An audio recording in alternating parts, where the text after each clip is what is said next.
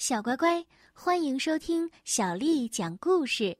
我是杨涵姐姐，今天杨涵姐姐为你讲的是《茉莉的怪兽国》，作者是来自英国的克里斯蒂娜·斯蒂芬森，翻译叫做张慕天，是由甘肃少年儿童出版社为我们出版的《茉莉的怪兽国》。这里是斯伯里小镇，一个冷冷清清、从没发生过什么大事的小镇，至少表面上看是这样的。在这个平淡、乏味又普通的小镇上，有个很酷的树屋，小女孩茉莉和她的狗狗瑶瑶正站在上面眺望。树屋隔壁住着棕屁屁先生。他正忙着在自家花园里修建一个池塘，突然，他挖出了一个奇怪的东西，看不出来是什么。哦，瑶瑶，快看！茉莉也看见了，那是什么？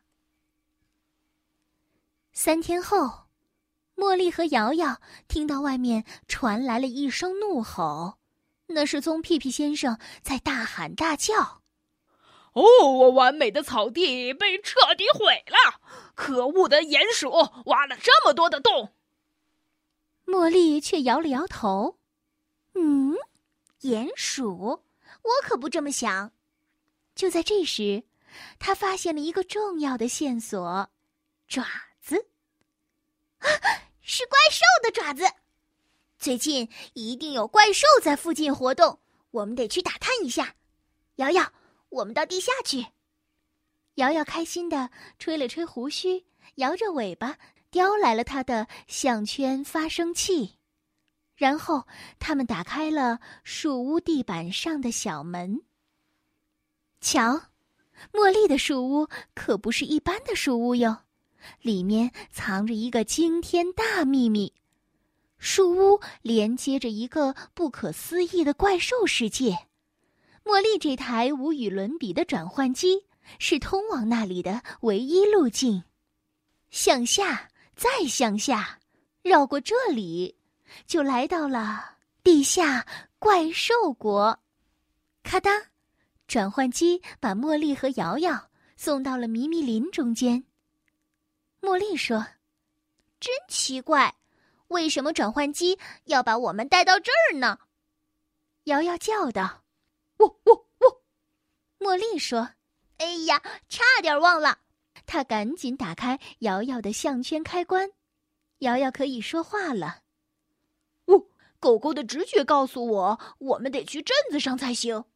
这时，他们看到了一张公告：“哦，地下怪兽国委员会公告，正午时分，所有怪兽请准时到广场上集合。”茉莉咧嘴笑着说：“嘿嘿，我们一定能够在那里找到那只破坏草坪的怪兽。”瑶瑶说的没错儿，放眼望去，广场上到处都是怪兽，大家推来挤去，一片混乱。哦，天哪！看到这么多怪兽，茉莉不禁发起愁来：我们怎样才能找到它呢？还没等瑶瑶开口，嘎吱，小镇议事厅的大门开了，怪兽国国王踱步进来，大家齐齐的注视着他。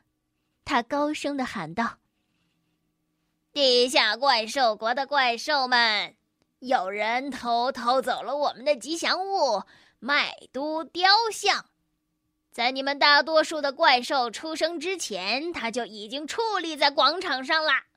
怪兽们听到这个消息，都倒吸了一口凉气。午夜之前，若能自觉归还麦都雕像，我将既往不咎。国王继续说道：“否则，如果否则抓到小偷，就别怪我将他驱逐出地下怪兽国。”茉莉注意到，国王讲话时，怪兽群中那只最大、最吓人、最毛茸茸的家伙，一直鬼鬼祟祟的盯着地面，一副心事重重的样子。不止如此，它的爪子上还沾满了泥土呢。茉莉说：“天哪，他会不会就是那个乱挖洞的怪兽，偷雕像的小偷呀？”瑶瑶又一次吹了吹胡须，哦，我们要跟踪他，才能查明真相呢。于是，他们跟着这只怪兽走出小镇，小心翼翼的确保不被发现。怪兽一边走一边嘟嘟囔囔，自言自语：“快点儿，快点儿！”怪兽一遍又一遍的重复。说着说着，茉莉和瑶瑶。就被他带到了一条小路上，他们竟然回到了迷迷林。茉莉和瑶瑶藏在一棵大树后面，发现怪兽正在地上挖洞。呃，应该在这儿的呀！哟，怎么办呀？应该在这儿的呀！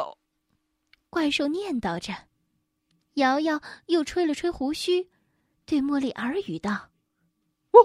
狗狗的直觉告诉我，这只怪兽一定是在寻找什么东西，所以才会从地下怪兽国一直挖到了棕屁屁先生家的完美草坪。我就说不可能是鼹鼠！茉莉尖叫一声，兴奋的上蹿下跳。她没有注意到怪兽已经转过身，朝他们走来，庞然大物，浑身是毛。而且，一点儿都不吓人。你们好啊，我是又笨又老的傻蛋儿，是我偷走了麦都雕像，我把它埋在了这里的某个地方。昨天夜里我回到这儿，想把它再取出来。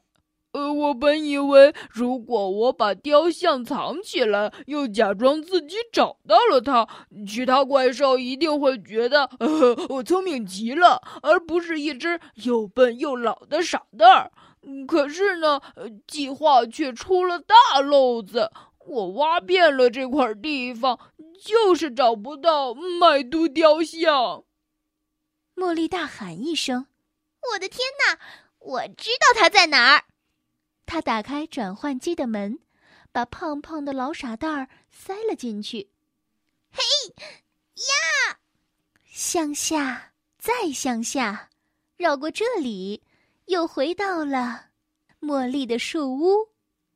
老傻蛋儿一眼就看到了旁边草坪上的麦都雕像，兴奋的浑身颤抖。他激动的对茉莉说：“哦哦，快去拿，快去拿！”可瑶瑶却犹豫不决，哦！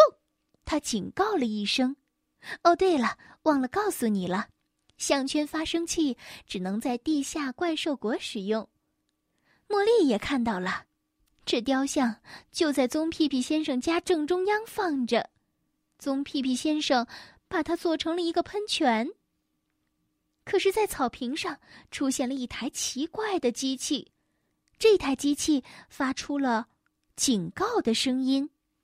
斯佩克特鼹鼠探测器三零三型，如果有东西踏足您的草坪，它会立即报警，无效退款。茉莉郁闷地说：“不行，我们不能直接去拿，会被棕屁屁先生发现的。”在高高的树屋上，他们三个坐在一起，苦苦的思考着。三杯可可下肚后。茉莉计上心来，有了，我想到了一个完美的计划。不过要准备一大堆的东西，我们需要几根绳子、一个大铁钩、一只弹弓，还有一个可以替代麦都雕像的非同寻常的东西。这样，棕屁屁先生才不会发现雕像不见了。接下来的时间里，他们一直在为计划忙前忙后。夜幕降临，斯伯里小镇上的人们都进入了梦乡。是时候行动了，可是绳子够到的地方实在是太远了，谁都不敢爬到绳子上去拿雕像。茉莉感叹道：“天哪，这么远的距离呀！”瑶瑶担心的警告着：“喔喔喔！”茉莉说：“瑶瑶，你说的对，这实在是太危险了。对我的完美计划来说，还有好多意想不到的困难。可是时间不多了，我们现在还没有拿到麦都雕像，这该怎么办呀？”就在这时，老傻蛋儿出动了。只听“唰”的一声，老傻蛋儿已经走在绳子上。他一路上手舞足蹈，摇摇晃晃。这只大胆的怪兽真的拿到了麦都雕像。他把那个非同寻常的东西放在石座上，留给了棕屁屁先生。第二天早晨，在地下怪兽国，怪兽们惊喜的发现。麦都雕像已经被放回原位，仿佛什么事都没有发生一样。茉莉开心地说：“怪兽国行动圆满成功，耶！”瑶瑶也高兴地吹了吹胡须。而在斯伯里小镇上，当棕屁屁先生走出房间，正要欣赏美丽的花园时，却看到了老傻蛋儿为他准备的。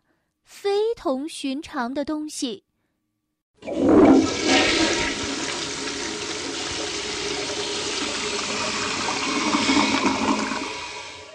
你们猜是什么呢？小乖乖，今天的故事就为你讲到这儿了。如果你想听到更多的中文或者是英文的原版故事，欢迎添加小丽的微信公众号。爱读童书，妈妈小丽。接下来的时间，我要为你读的是唐朝诗人元稹写的《桃花》。桃花浅深处，似君深浅妆。春风住长断，吹落白衣裳。桃花，桃花浅深处。似君深浅妆，春风住长断，吹落白衣裳。桃花，桃花浅深处，似君深浅妆。春风住长断，吹落白衣裳。小乖乖，晚安。